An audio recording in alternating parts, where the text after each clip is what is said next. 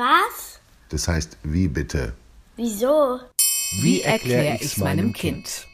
Warum wir am 14. Februar den Valentinstag feiern. Von Friedhof Küchemann. Die ganze Werbung für Blumen, Schmuck und Süßigkeiten, mit denen Leute, geliebte andere Leute gefälligst beschenken sollen, zumindest wenn es nach dem Willen der Geschäftemacher geht, das kennen wir alle aus den Tagen und Wochen vor dem Valentinstag, dem 14. Februar. Es gibt Leute, die ganz begeistert mitmachen und andere, die genervt von dem Rummel sind, vor allem dann, wenn er dort, wo sie leben, noch nicht seit Jahrhunderten einfach dazugehört. Dass hinter dem Trubel ein Brauch und hinter dem Brauch mindestens ein katholischer Heiliger steckt, ist schon viel weniger bekannt.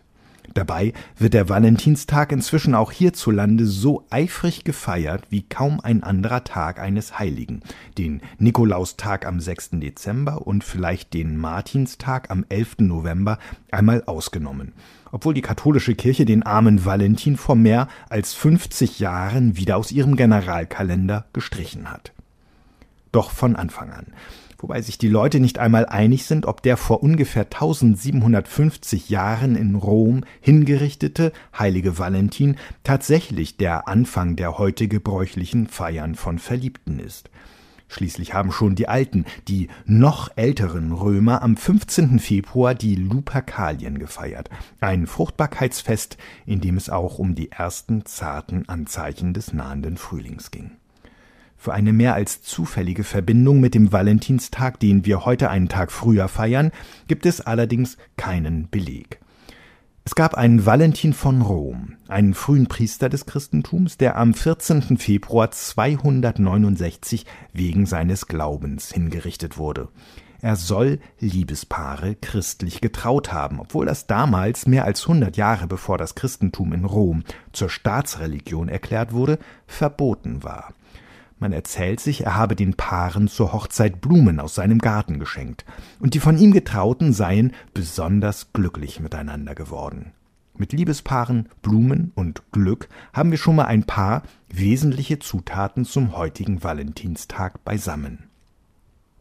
Aber bis heute ist noch ein ziemlich langer Weg. Wir machen einen kleinen Zeitsprung von etwas mehr als 1100 Jahren zu einer der frühesten Erwähnungen des Valentinstags in der Literatur und landen im Spätmittelalter.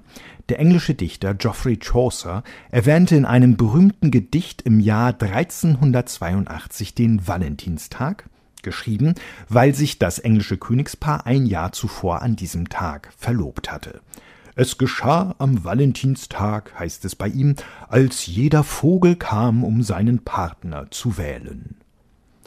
Ein paar Jahre jünger ist die Beschreibung eines großen jährlichen Fests am französischen Königshof. Am 14. Februar wurde dort nicht nur geschmaust und getanzt und gekämpft, sondern es gab auch einen Wettbewerb für Liebeslieder und Gedichte. Zu der Zeit war es wahrscheinlich noch ein Unding, sich so etwas nicht selbst auszudenken. Knapp 400 Jahre später, im Jahr 1797, wurde in England allerdings ein Buch mit vielen Versen veröffentlicht, die Verliebte einfach nur noch abschreiben mussten. Auch die Valentinskarten, die Verliebte einander an diesem Tag schicken oder geben, wurden schon in großer Zahl gedruckt. Und 50 Jahre später schrieb jemand in einer Zeitschrift in Amerika, der Valentinstag sei auf dem Weg, ein Feiertag für das ganze Land zu werden. Die Sache wurde also immer größer. Hierzulande wurde der Valentinstag nach dem Zweiten Weltkrieg durch amerikanische Soldaten bekannt gemacht, die in Deutschland stationiert waren. Er kommt in einer ganzen Reihe von amerikanischen Geschichten, Filmen und Fernsehserien vor. In vielen von ihnen wird von großer Aufregung an Schulen erzählt, wenn jemand unerwartet eine Valentinskarte bekommt oder fest damit gerechnet hat, dass er oder sie eine bekommt und dann wird das nichts oder jemand bekommt eine und weiß nicht von wem, weil sie nicht unterschrieben ist. Die Frage, wer wohl in wen verliebt ist, beschäftigt nicht nur Jugendliche. Auch unter Kindern sorgt sie schon für einige Aufregung. Man muss vorsichtig damit sein. Manche wollen ihre Gefühle gern für sich behalten und sie nicht einmal der oder dem heimlich angehimmelten verraten. Andere sind genervt vom Trubel. Manchmal werden Kinder auch von anderen verspottet, weil sie angeblich verliebt sind oder jemand in sie verliebt sein soll. Das ist gemein. Eigentlich werden wir alle gern geliebt. zu lieben sei ein großartiges Gefühl und niemand wird gern geärgert, schon gar nicht deswegen.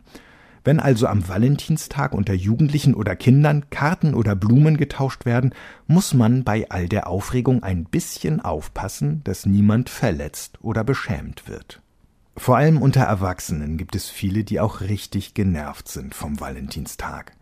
Vielleicht fühlen sie sich unter Druck gesetzt, auch mitzumachen. Andere fühlen sich allein. Manche sagen, sie wollen sich nicht von Geschäftemachern vorschreiben lassen, wann sie jemandem zeigen, dass sie ihn oder sie mögen. Und ein Geschäft ist es tatsächlich. Es werden am Valentinstag nicht nur viel mehr Blumen verkauft als sonst, sie sind oft auch ein bisschen teurer. Andererseits am Valentinstag schlechte Laune zu haben und den Geliebten extra nicht zu zeigen, dass man sie liebt, weil es ja alle tun, das macht doch auch keinen Spaß.